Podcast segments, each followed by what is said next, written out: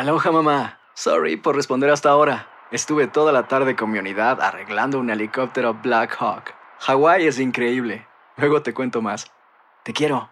Be All You Can Be, visitando goarmy.com diagonal español. Hacer tequila, Don Julio, es como escribir una carta de amor a México. Beber tequila, Don Julio, es como declarar ese amor al mundo entero. Don Julio es el tequila de lujo original, hecho con la misma pasión que recorre las raíces de nuestro país. Porque si no es por amor, ¿para qué? Consume responsablemente. Don Julio Tequila, 40% alcohol por volumen, 2020. Importado por Diageo Americas, New York, New York. Boost Mobile tiene una gran oferta para que aproveches tu reembolso de impuestos al máximo y te mantengas conectado. Al cambiarte a Boost, recibe un 50% de descuento en tu primer mes de datos ilimitados. O, con un plan ilimitado de 40 dólares, llévate un Samsung Galaxy A15 5G por $39.99. Obtén los mejores teléfonos en las redes 5G más grandes del país. Con Boost Mobile, cambiarse es fácil. Solo visita boostmobile.com. Boost Mobile, sin miedo al éxito. Para clientes nuevos y solamente en línea, requiere AroPay. 50% de descuento en el primer mes requiere un plan de 25 dólares al mes. Aplican otras restricciones. Visita boostmobile.com para detalles. Bienvenidos al podcast de Buenos Días América, la revista radial más completa para los hispanos. Política, salud, economía, tendencia y deporte son algunos de nuestros temas. Bienvenidos.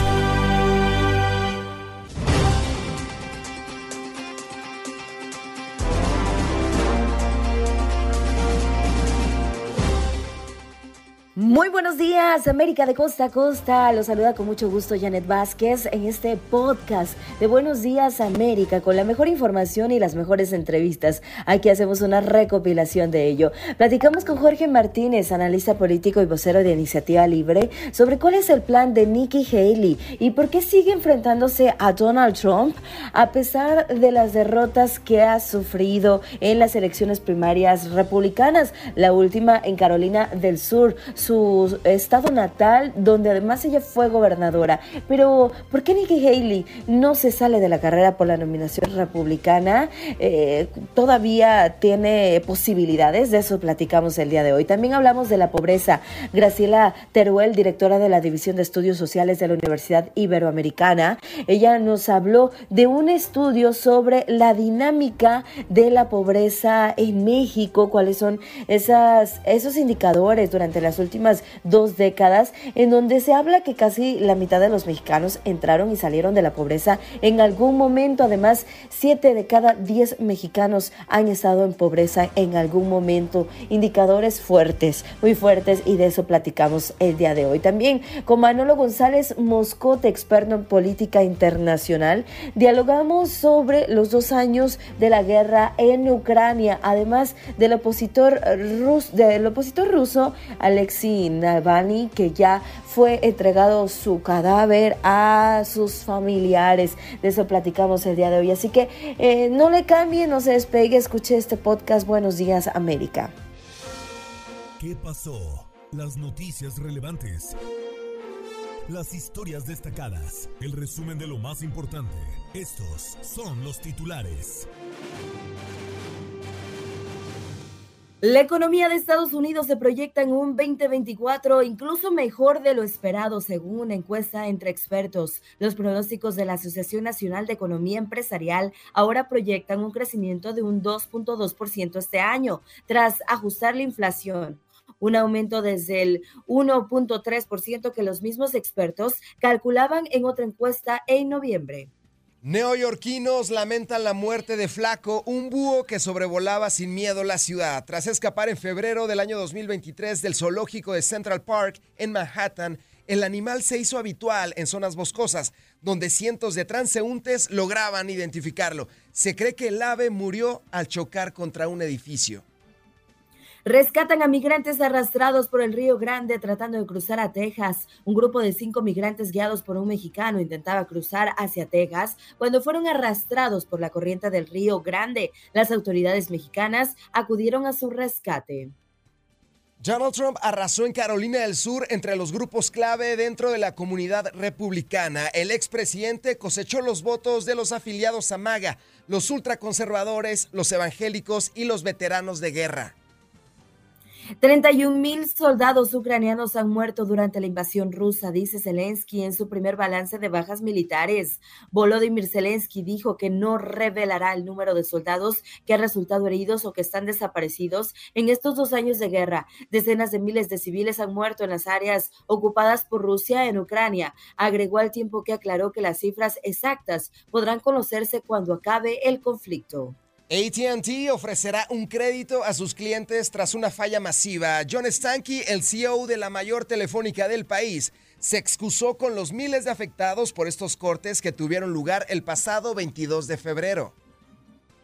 Y nos vamos a más noticias. Aprueban en Florida ley que prohíbe el uso de redes sociales para menores de 16 años. Los legisladores de Florida aprobaron la iniciativa conocida como protección de menores en Internet, que obligaría a las empresas de redes sociales a verificar la edad del titular de cada cuenta y que prohibiría que los menores de 16 años pueden tener un perfil en estas plataformas. El proyecto de ley aún no cuenta con el aval del gobernador Ron DeSantis. Y por supuesto que nos vamos a la información deportiva porque Columbus Blue Jackets ligó su décima victoria de forma consecutiva tras derrotar 4 a 2 a los Rangers de Nueva York. Bien, gracias Lalo por esta información y de inmediato nos vamos a saludar a nuestro querido amigo Jorge Martínez. Él es analista político, vocero de Iniciativa Libre y nos da mucho gusto tenerte. Jorge, ¿cómo estás? Muy buenos días. Estoy bendecido, gracias por tenerme. Qué bueno, feliz inicio de semana. Y es que arrancamos luego de un fin de semana en el que pues se vivieron estas primarias republicanas en Carolina del Sur, ¿no? Ya son seis los estados que han votado en el proceso de primarias del Partido Republicano, Jorge, para la nominación presidencial. Y Nikki Haley no ha ganado en ninguna, ni siquiera le ha llegado cerca a Donald Trump. El único eh, que pues está ahí en la contienda eh, con el que está compitiendo y pues todo lo ha ganado Donald Trump. ¿Qué lectura deja todo esto que ha ocurrido principalmente en Carolina del Sur, un estado en el que fue gobernadora Nikki Haley y que bueno, ella esperaba ganar? Sí, sufrió, yo digo, lo que es otro revés electoral eh, y especialmente es uno más doloroso para ella porque era gobernador, gobernadora del estado. Yo tuve, me tomé unos, uh, una semana en el, condado donde ella ganó, Beaufort County, o Charleston County en Beaufort. Y, yo también noté, dije, aquí está como unos 60-40 y es lo que salió, 60-40 ganó el presidente Trump en total. Mira, no sé si se queda porque tiene una ilusión que va a ganar o si se queda porque uh, está esperando que si algo le pasa al expresidente Donald Trump, ella está ahí para meterse a, a, a ser la nominada. Sí, justamente hay, hay, varias lecturas sobre lo que pasa con, con Nikki Haley porque ella ha dicho que no se va a retirar de esta contienda, ¿no? Y entonces es lo que nos preguntamos justamente, Jorge, ¿Por qué? ¿Por qué sigue, está esperando que la justicia divina o algún tipo de justicia en los Estados Unidos pues le dé ahí la posibilidad de ella ser la candidata? Yo he dicho ya por varias veces que para el, para el super martes, um, que viene siendo el 5 de, de, de marzo, vamos a tener una mejor idea de ahí para adelante vamos a ver, porque son 16 eh, estados y territorios que, que, van a votar, que va a estar más seguro. Como hemos dicho, ya ha ganado Trump, esos son seis estados y territorios, un, territorio que han votado. Uh, no veo manera que, que, va a cambiar eso, pero quizás se está quedando ahí porque pues, uno nunca sabe de lo que viene en el futuro eh, que está a la espera de que se resuelvan los casos contra Trump. Pero, ¿qué, qué panorama tendría que ocurrir eh, para que Nikki Haley pudiera estar ahí encabezando esa candidatura de la que tanto aspira? Pues es algo muy grande que, que sería un nivel uh, que, que, cambiaría todo y eso es uh, sí una un decisión de, los, uh, los, casos que tiene el presidente Trump venga a, a, ser en contra de él, entonces ella puede entrar ahí, pero este, se me hace muy difícil porque todo el pueblo se está viendo que está atrás de, del expresidente Donald Trump y se está uniendo atrás de él. y estamos viendo que, que, las encuestas todavía siguen mejor para los dos, pues Nikki Haley y también para Donald Trump. Um, pero al fin del día, la gente ahorita está batallando eh, económicamente. La producción de, de, la nación no está donde debe de estar.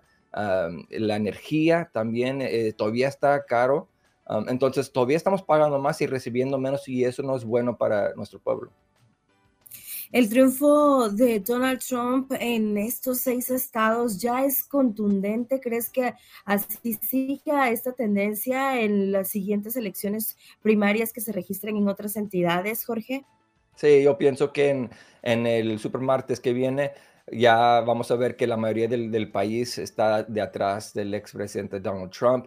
Uh, y por eso yo tengo ya tiempo diciendo que para ese de fecha es la mayoría del, no la mayoría, pero un gran parte del país va a andar votando.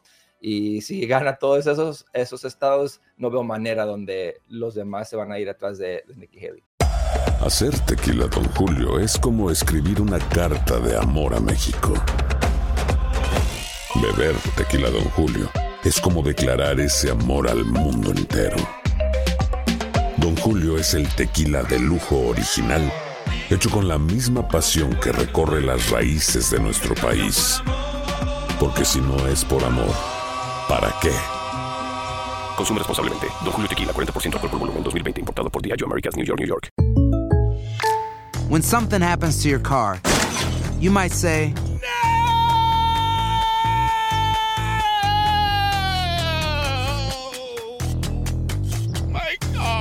But what you really need to say is something that can actually help. Like a good neighbor, State Farm is there. And just like that, State Farm is there to help you file your claim right on the State Farm mobile app. So just remember, like a good neighbor, State Farm is there. State Farm, Bloomington, Illinois.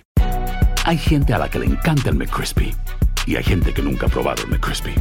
Pero todavía no conocemos a nadie que lo haya probado y no le guste. Para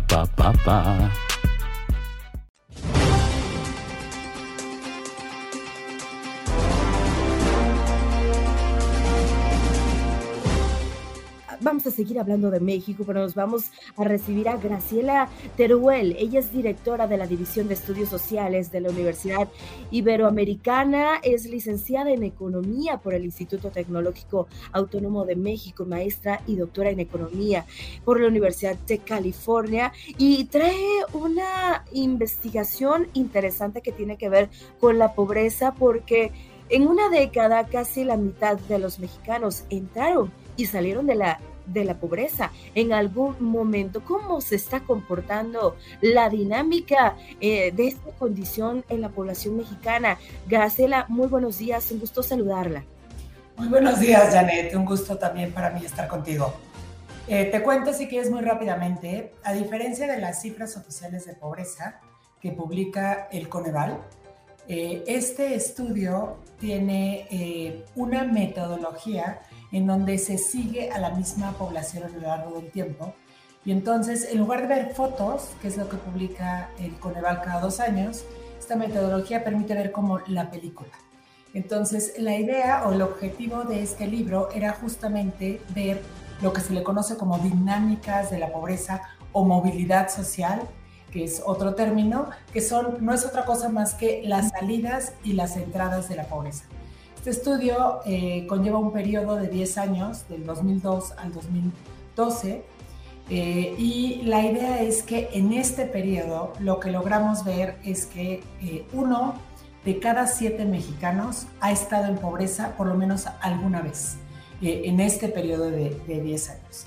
Y otra de, las, de los grandes hallazgos que de hecho no se pueden conocer con las cifras oficiales de la encuesta de ingreso-gastos de los hogares, que es la fuente principal para el cálculo oficial de pobreza en México, es que eh, uno de cada dos mexicanos entra y sale de la pobreza en este periodo. Entonces, eh, hay una gran vulnerabilidad para entrar a pobreza eh, que no se ve con estas cifras oficiales. Sí, pero Graciela, ¿esto quiere decir que hay más, mayor número de pobres en México o no? Mira, cuando tú ves las cifras oficiales de pobreza, eh, las que nosotros calculamos son muy parecidas a estas cifras oficiales que publica el Coneval. Lo que no se puede ver con las cifras del Coneval es justamente estas dinámicas, quién entra y quién sabe. Entonces, lo que se ve aquí es una tendencia como más de mediano plazo y son justamente eh, esta, eh, esta posibilidad de seguir a los individuos a lo largo del tiempo para ver qué pasa con su pobreza.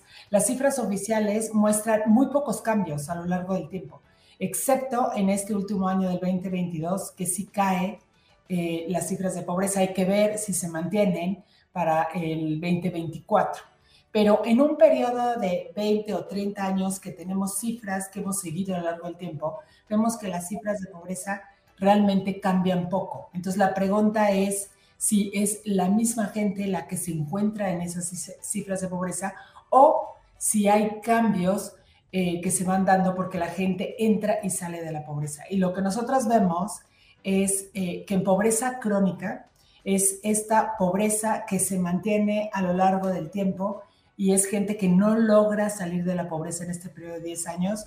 Tenemos aproximadamente al 24% de la población uno de cada cuatro mexicanos se encuentra en pobreza crónica. Pero luego tenemos a lo que le denominamos en el libro pobreza persistente, que también es 24% de la población, que es gente que en la mayoría, en la mayor parte de este periodo, estuvo en pobreza, pero logró salir en algún momento de pobreza, pero luego regresa. Es pobreza persistente. Luego tenemos lo que es la pobreza transitoria que es gente que en la mayoría, en la mayor parte de los periodos de estudio no se encontraba en pobreza, pero en algún momento cayó de la pobreza. Entonces tenemos aproximadamente un cuarto también de la población en este estadio. Entonces lo que nos está diciendo el estudio es que si hay una población, uno de cada cuatro mexicanos, que no logra salir de la pobreza. Siete de cada diez mexicanos experimentan o han experimentado pobreza en este periodo de análisis. Una cifra que realmente, pues sí, nos, nos genera preocupación, eh, doctora, porque además eh, yo le preguntaré qué factores están interviniendo para todo esto. Sí, no, con, muchísimo gusto, eh, Janet. Eh, lo que nosotros estamos investigando en este, en este proyecto es justamente, primero, cómo cambian estas situaciones de pobreza a lo largo del tiempo. Y obviamente eh, nosotros estamos midiendo la pobreza exactamente como la mide el Coneval, con la misma metodología, pero lo que hacemos es seguimos a los mismos individuos a lo largo del tiempo.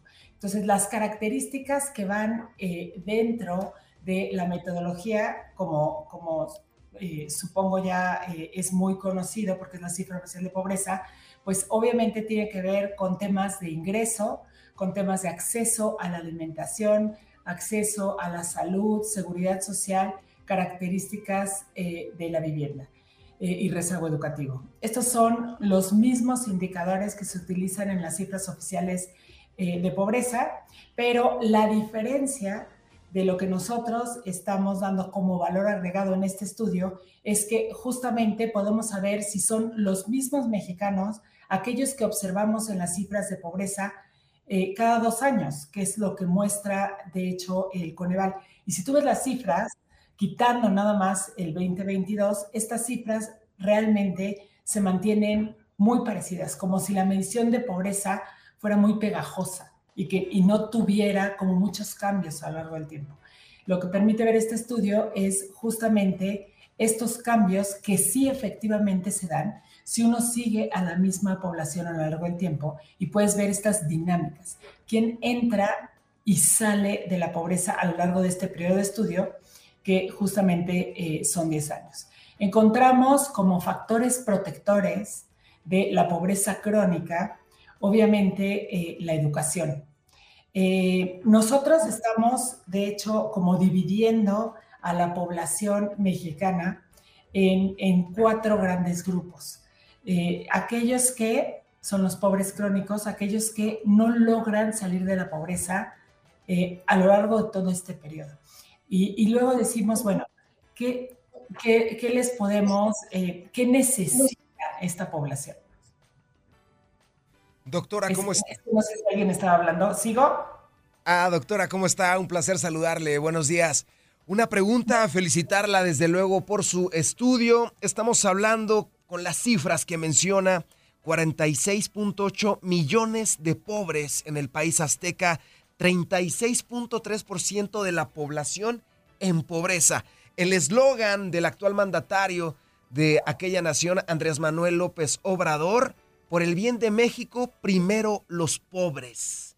¿Hubo cambios significativos o habrá cambios significativos con su proyecto? Porque si nos vamos a las encuestas, definitivamente va a ganar su candidata. ¿Hemos visto esos cambios o a futuro los vamos a ver o definitivamente no los vamos a ver?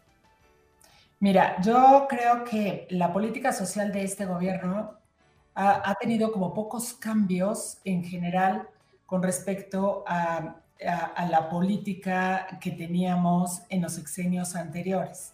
Uno de los cambios más importantes que sí hubo es que se em, cambiaron el tipo de transferencias que se daban. Antes eran transferencias condicionadas, por ejemplo, eh, con los programas de Prospera, Progresa, Oportunidades, en donde eh, efectivamente se identificaba o se, focalizaba quiénes eran eh, los más pobres de los pobres y se intervenía y se les daba un tipo de transferencia monetaria a cambio de qué? De que las familias eh, mandaran a sus hijos a la escuela, a cambio de que fueran a clínicas de salud para recibir algún tipo de chequeo de salud. En este gobierno se abandonó ese tipo de políticas, se abandonaron también de forma muy importante todas las intervenciones que había para la primera infancia, se cerraron eh, guarderías y en este gobierno la principal política social ha sido una política social de transferencias monetarias, en donde se transfieren, por ejemplo, eh, recursos importantes a los adultos mayores, eh, se transfieren, por ejemplo, transferencias a los eh, agricultores, se transfieren becas a los, a los jóvenes, pero sin ningún tipo de condicionalidad, de condicionalidad y tampoco eh, se hace un importante esfuerzo por focalizar. Se dan más bien como de forma eh, masiva y de forma universal. Entonces, a mí me parece que son transferencias muy cuantiosas, y que se va a requerir recursos muy importantes para seguir con este tipo de estrategias. Entonces, no me parece que va a ser tan fácil que el nuevo gobierno que llegue cuente con esos recursos para seguir dispersando eh, este tipo de transferencias de esta forma.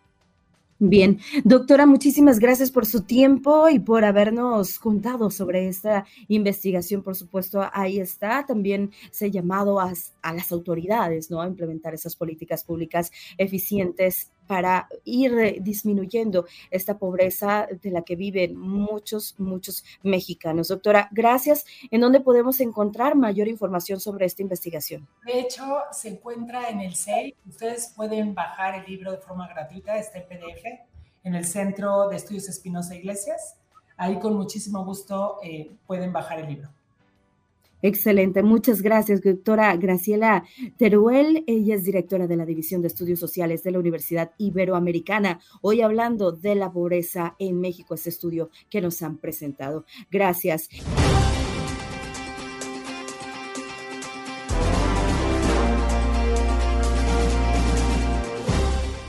Y es momento de recibir a nuestro próximo invitado. Ya lo tenemos aquí. Él es Manolo Moscote. Ya lo conocen, Manolo González Moscote, experto internacional, porque vamos a hablar de la actualización internacional en materia también política internacional. Y es que además, pues ya se ha entregado el cuerpo de este opositor ruso. Navalny ya se entregó a su madre, a sus familiares. ¿Cómo estás, Manolo? Muy buenos días, bienvenido.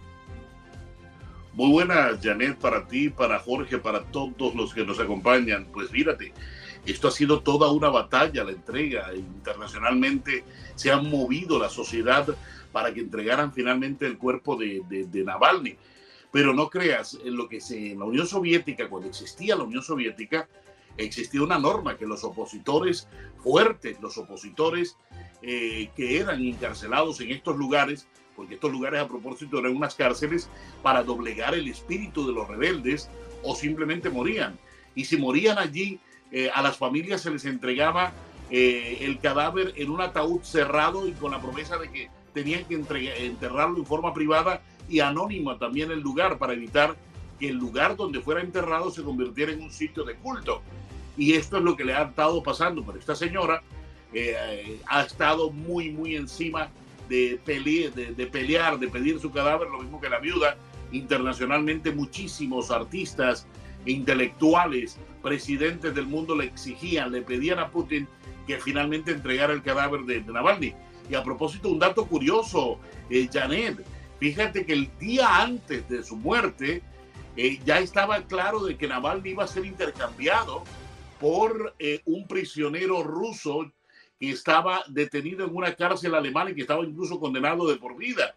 Iba a ser cambiado por Navalny y dos alemanes más. Pero lo que no se sabe es por qué Putin decide sacarlo del camino, porque está muy claro de que Putin tuvo sus manos aquí metidas.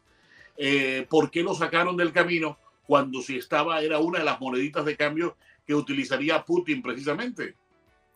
Sí, Sí, sí, definitivamente. Y, que bueno, ha sido eh, eh, eh, pues una situación que ha dejado ahí polémica, ¿no? entre que si lo, entregaban, no lo querían entregar el cuerpo, finalmente, pues bueno, ya se entregó a, a sus familiares y este opositor ruso de 47 años que murió en esta prisión de Siberia y que se ha cuestionado mucho si tuvo o no que ver Putin en su muerte.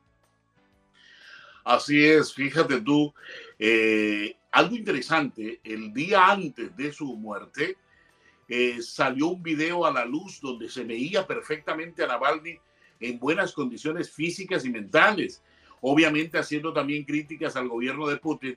Y quién estos videos, de dónde salían estos videos, cómo lograban estos videos evadir esta cárcel que era de máxima seguridad allí en Siberia, en el Ártico. Pues bueno, esas son investigaciones que comenzaron muy fuertes a propósito. Pero lo que está claro es que, mira, las elecciones de Rusia son ahorita en marzo. Putin eh, sabía que Navalny vivo podría incluso ocasionar a todos sus seguidores, a quien les daba la esperanza de llegar al poder de alguna manera, le daba eh, cierto respiro a su oposición, a los opositores. ¿Y qué pasa? Hombre, por esa razón se decide muy cerca de las elecciones mejor deshacerse de Navalny, porque él su nombre, su prestigio y estando preso podría presionar incluso un boicot de los rusos, sobre todo de la gente que ya no quiere a Putin. Putin tenía una popularidad del 80%.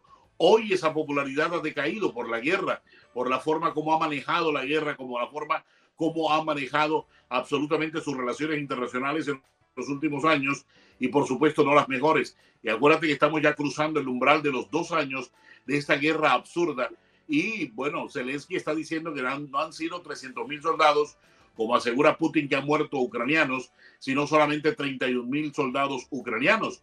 Lo que aquí está claro también es que eh, las cuentas de Putin de sus soldados muertos se dice por varias instituciones internacionales que hacen este tipo de, de cálculos, es que por lo menos pasa la cifra por 500 mil, eh, Janet. Sí, esta guerra que ya ha cumplido, este sábado cumplió dos años, como bien lo mencionas, y que parece no tener fin, ¿no? Parece que no va a terminar pronto, aunque eh, Zelensky dijo que la cifra de los militares heridos y también de los civiles, pues la iba a dar a conocer una vez que terminara este conflicto. Así es, acuérdate que eh, a la verdad es a quien más le disparan en todo conflicto armado, ¿no? Cada bando, cada grupo que participa en una guerra siempre te va a contar a su historia y su manera y sobre todo te va a contar cuántos muertos tiene, ¿no? Siempre hay que ocultar los muertos propios porque eso qué hace? Eso asusta a tu propia población civil, asusta a los propios tuyos y también incluso le da miedo al, al, contrincante. Dice, pero si yo me, me acuerdo que las batallas que hemos tenido han sido de grandes muertos, pero tu enemigo los coge y los oculta para eso. Ahora, cuando una población ve llegar la cantidad de bolsas negras con sus cadáveres, con sus hijos, con el futuro de la nación, porque independientemente de que Putin haya hecho esta guerra, son jóvenes rusos que seguramente querían otro futuro, son jóvenes que también buscaban eh, abrirse espacio en la ciencia, la cultura y demás, pero no pudieron porque fueron enviados forzosamente a esta guerra y una guerra que obviamente a Rusia le está costando ganarle a Ucrania. Sí, definitivo. 31 mil soldados ucranianos es la cifra que, que, da Zelensky que han muerto durante la invasión rusa, pero efectivamente, como dices, Manolo, puede ser eh, incluso más esta cifra y también lo cierto es que miles y miles de personas han fallecido civiles y también soldados. Y mientras tanto, Zelensky pues se muestra optimista para que en Estados Unidos pues se apruebe un nuevo paquete de ayuda por miles y millones de dólares eh, para que, bueno, pues sigan apoyando a Estados Unidos, a Ucrania. Gracias, Manolo, que tengas buen inicio de semana. Igualmente para ti, Janet, Jorge, para todos allí, feliz inicio de semana y que ojalá la noticia buena que recibamos en los próximos días, de repente un alto al fuego o, por qué no, esta guerra termine, porque estamos tristes viendo tantos y tantos civiles, tantos niños, el futuro del mundo muertos allí en esta absurda guerra, Janet. Gracias, Manolo. Hacer tequila, don Julio, es como escribir una carta de amor a México. Beber tequila, don Julio, es como declarar ese amor al mundo entero. Don Julio es el tequila de lujo original, hecho con la misma pasión que recorre las raíces de nuestro país. Porque si no es por amor, ¿para qué? Consume responsablemente. Don Julio Tequila, 40% alcohol por volumen, 2020. Importado por Diageo Americas, New York, New York. Boost Mobile tiene una gran oferta para que aproveches tu reembolso de impuestos al máximo y te mantengas conectado. Al cambiarte a Boost, recibe un 50% de descuento en tu primer mes de datos ilimitados. O, con un plan ilimitado de 40 dólares, llévate un Samsung Galaxy A15 5G por $39.99. Obtén los mejores teléfonos en las redes 5G más grandes del país. Con Boost Mobile, cambiarse es fácil. Solo visita boostmobile.com. Boost Mobile, sin miedo al éxito. Para clientes nuevos y solamente en línea, requiere AroPay. 50% de descuento en el primer mes requiere un plan de 25 dólares al mes. Aplican otras restricciones. Visita boostmobile.com para detalles. ¿No se merece tu familia lo mejor? Entonces, ¿por qué no los mejores huevos? Ahora, Egglands Best están disponibles en deliciosas opciones. Huevos clásicos, de gallina libre de jaula y orgánicos de Egglands, que ofrecen un sabor más delicioso y fresco de granja que le encantará a tu familia. En comparación con los huevos ordinarios, Egglands Best contiene la mejor nutrición como 6 veces más vitamina D, 10 veces más vitamina E y el doble de omega 3 y B12. Solo Egglands Best. Mejor sabor, mejor nutrición, mejores huevos. Visita egglandsbest.com para más información. Estás escuchando el podcast de Buenos Días América, la revista radial más completa para los hispanos. Escúchanos en las diferentes plataformas: Euforia, Spotify, TuneIn y iHeartRadio. Tu DN Radio. Vivimos tu pasión.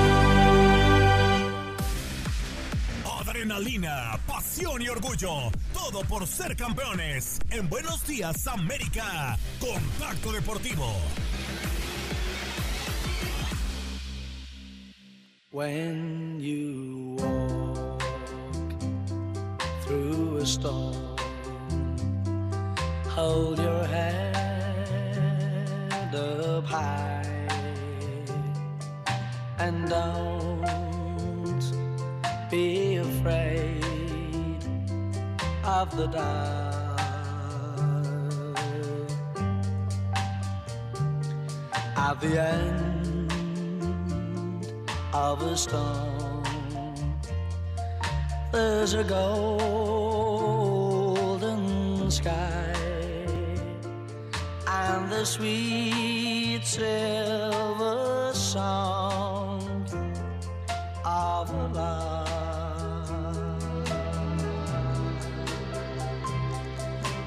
Walk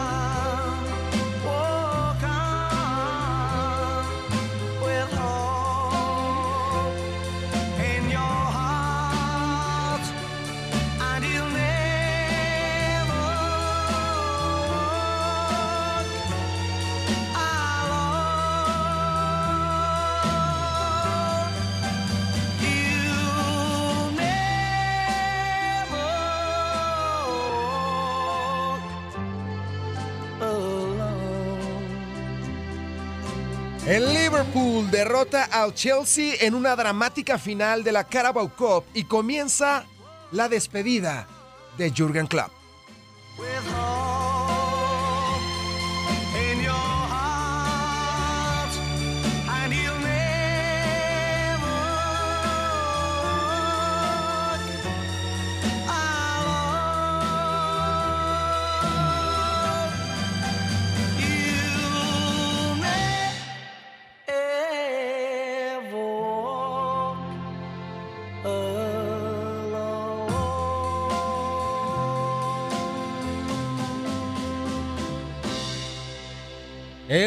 Liverpool celebró el principio del fin de la era de Jürgen Klopp con el club de la mejor manera posible al ganar el pasado domingo la Carabao Cup tras derrotar al Chelsea por un gol por cero en los últimos instantes del tiempo extra en una tensa final en el estadio de Wembley. Todas las finales, desde luego, están cargadas de tensión, pero con el Liverpool intentando despedirse de Klopp con cuatro trofeos en su última temporada al cargo y una alineación titular plasmada de jóvenes, el Liverpool logró la gran osadía de vencer a uno de los favoritos Chelsea que se desploman. Seis finales perdidas de forma consecutiva, entre ellas una de la UEFA Champions League. El equipo se le cae a pedazos al argentino Mauricio Pochettino y el Liverpool se para por todo lo alto. Felicidades a Jürgen Klopp por esta gran victoria muy emotiva. Ya lo estaremos platicando a lo largo del programa.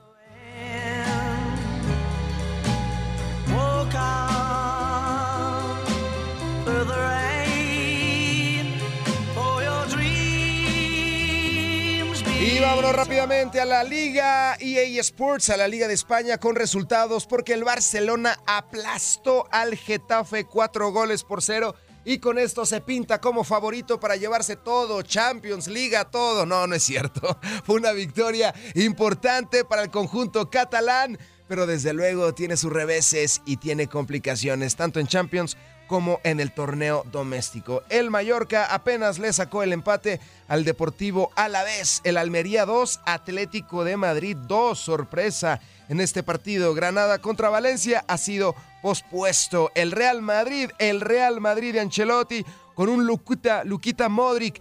Realmente, ¿qué podemos decir de este jugador? Yo creo que el jugador más querido y amado del fútbol. Luca Modric al 81 puso el 1 por 0 definitivo para que el Real Madrid le ganara al Sevilla un gol por 0. El Cádiz 2, Celta de Vigo 2. Real Betis Balompié 3, Athletic 1, Las Palmas 1, Osasuna 1. ¿Cómo quedó la tabla después de esta jornada? El Real Madrid es líder absoluto con 65 unidades. Le saca 7 al equipo de Barcelona, que ya es segundo en la liga. Ha desplazado al Girona. Barcelona tiene 57, Girona 56, Atlético de Madrid 52, todos ellos en puestos de Champions. Atlético 49, Real Betis Balompié 42. Así la tabla en la Liga de España. Y vámonos rápidamente a la siguiente información porque, como ustedes bien lo saben, se desarrolló la UFC en México con malas noticias para los peleadores aztecas. La nota es de Tate Gómez Luna. La Arena Ciudad de México vivió una noche agridulce con el regreso de la UFC, pero con la derrota del mejor representante azteca Brandon Moreno a manos de Brandon Royval en el evento estelar del UFC Fight Night. Con el boletaje agotado y con las expectativas por las nubes, el primer campeón nacido en México en la UFC no pudo con el estadounidense en cinco rounds y se llevó su octava derrota como profesional por decisión dividida. Mike Bell scores it 48 47. Royval. Junichiro Camacho scores the contest 49 46. Moreno. And Chris Lee scores it 48 47 for the winner by split decision. Brandon Rodon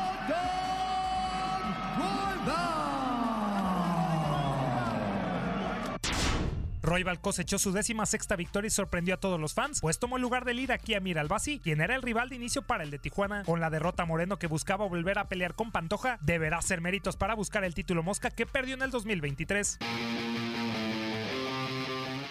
Jair Rodríguez también cayó frente a más de 21 mil asistentes. Brandon Ortega cobró venganza y sometió a la Pantera en el tercer asalto para forzarlo y llevarse la victoria, número 16 en la compañía. En el segundo asalto lo tumbé y estaba viendo a ver qué tiene en los codos. Yo había visto pelear las llaves de brazo, estaba, estaba más alerta.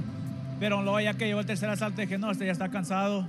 Si le doy presión, se va a doblar y es lo que hice, le di presión. Me monté encima, tomé mi tiempo y ya que vi la entrada, pues la tomé. Yasmin Jauregui se impuso por decisión unánime con triple 30-27 a la estadounidense Sam Hughes. Ronaldo Lacey Boy Rodríguez logró en el segundo asalto que Denis Bondar se retirara. Edgar Chaires también hizo rendirse al brasileño Daniel Lacerda en los 2 minutos y 17 segundos del primer round. Jesús Aguilar sufrió para vencer a Mateus Mendoza por decisión dividida y Daniel Celuber cerró con una actuación tremenda ante el argentino Francisco Prado. Lamentablemente Raúl Rosas Jr. no salió a pelear frente a Ricky Turcios por una enfermedad del niño problema. Con un éxito absoluto y en territorio mexicano desde 2019, el presidente de UFC, Dana White, no ocultó su deseo de ir a otros países, siendo España el posible destino en 2024. I would love to go to Spain, so we got to figure that out. I'm not thinking anything right now. I got a whole department that works on that. I got Pete Dropic. We'll dive in and see what's available, what's not available, and we'll start grinding and trying to make that happen. But the answer is yes. I want to do that, and I want to do it this year.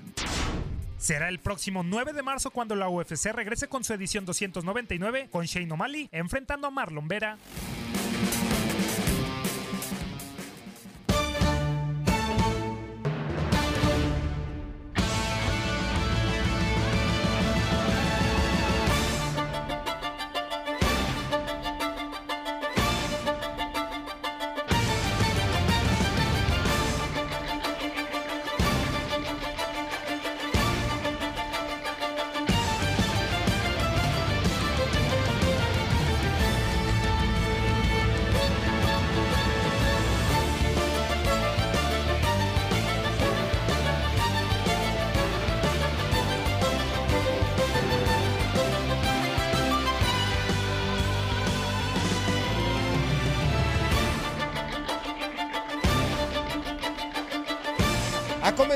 La gira del adiós para Kylian Mbappé. Ha comenzado su despedida del Paris Saint-Germain. La gente ya le está diciendo adiós y en especial su director técnico, porque hay que recordar que Kylian Mbappé va a llegar al Real de Madrid. Luis Enrique despidiéndose de su jugador.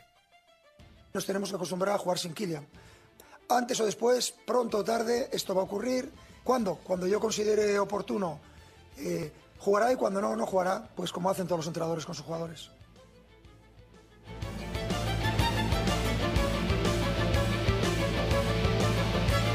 Inmortal, Luka Modric anotó al minuto 81 para darle la victoria al Real Madrid. Luka Modric, el mejor centrocampista en la historia y del momento. Modric, enhorabuena por el triunfo. Vaya subidón ganar así, ¿verdad? Sí, sí, claro. Una- un partido muy difícil. Eh, Sevilla no nos ha puesto fácil, pero bueno, al final ganamos y es lo único que importa. Y en esa manera da poco más alegría, aunque podíamos meter goles antes, pero bueno, yo muy contento que, que ha ayudado con el gol y nada, hay que seguir. Mira que te lo hemos visto veces, mira que te lo vemos a diario en la ciudad Real Madrid, pero ese golpeo, ¿cómo se hace? Bueno, practicando todos los días, como tú dices, nos veas todos los días ahí en Valdebebas tirando, haciendo tiros a la a portería y, y hay que tirar. Y hoy tiré y gracias a Dios entró. ¿Qué crees que ha decantado el partido hoy?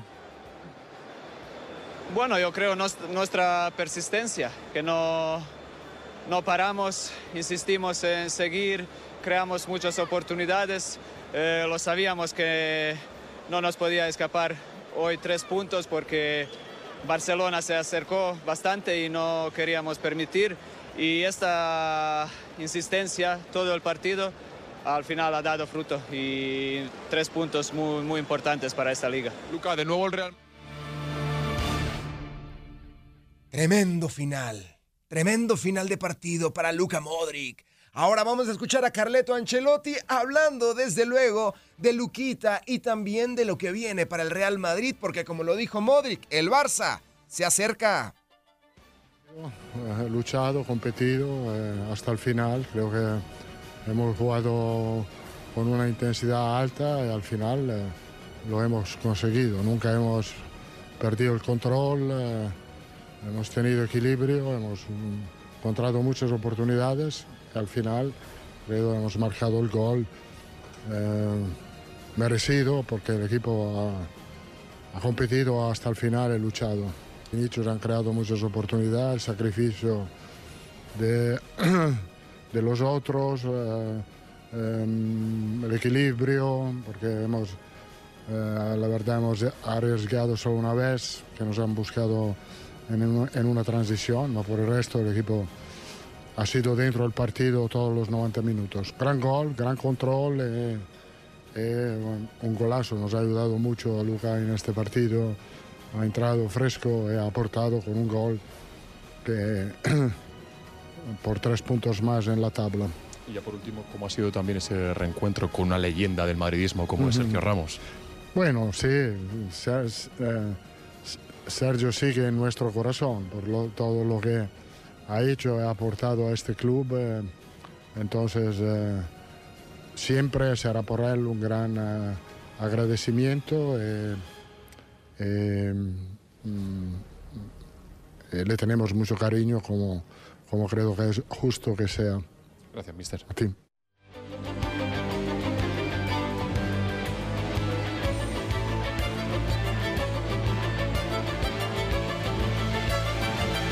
Real Madrid es líder indiscutible de esta liga EA Sports con 65 puntos. Le sigue el Barcelona con 57, Girona con 56, Atlético de Madrid con 52. Todos ellos en puestos de Champions League. Vámonos rápidamente al fútbol mexicano porque Javier Chicharito Hernández debutó con las Chivas. Tuvo cuatro o cinco minutitos, tocó una pelota y lo tiraron, pero debutó y la gente se volvió loca. Chicharito Hernández en conferencia de prensa, casi casi al borde de las lágrimas. Desde que me dijeron que iba a hablar aquí, o bueno, me preguntaron si quería hablar, tratando de encontrar las palabras porque estoy así. Desde que se supo que había posibilidades de que yo regresara, no ha- Creo que la palabra gracias para toda esta gente, todo el amor y todo eso queda muy corto porque la verdad que es lo único que me sale, que estoy completamente comprometido con el equipo, con los compañeros, con el staff, con el cuerpo técnico, con la directiva, con todos los fans, los 40, 45 millones que pueden ser chiva hermanos en todo el mundo. Estoy muy conmovido, estoy muy feliz porque, pues sí, más allá que yo sabía que este momento iba a llegar tarde o temprano, este, hoy me volví a sentir un futbolista y eso, créeme que tiene palabras.